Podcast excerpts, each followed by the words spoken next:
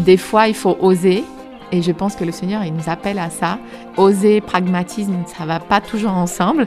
Et je pense que c'est là où ça travaille. Ça travaille encore et encore, je pense, sur les deux sujets. C'est d'être capable de faire les deux. Des fois, on fait le pas sans forcément voir le sol. Et quelque part, on y va, mais avec euh, une certaine sérénité. Je pense que je suis euh, plus sereine. C'est beaucoup euh, une histoire de patience, c'est voir grandir vite, mais en même temps petit à petit.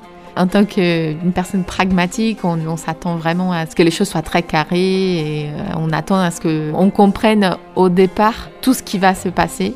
Et finalement, c'est pas vraiment ça.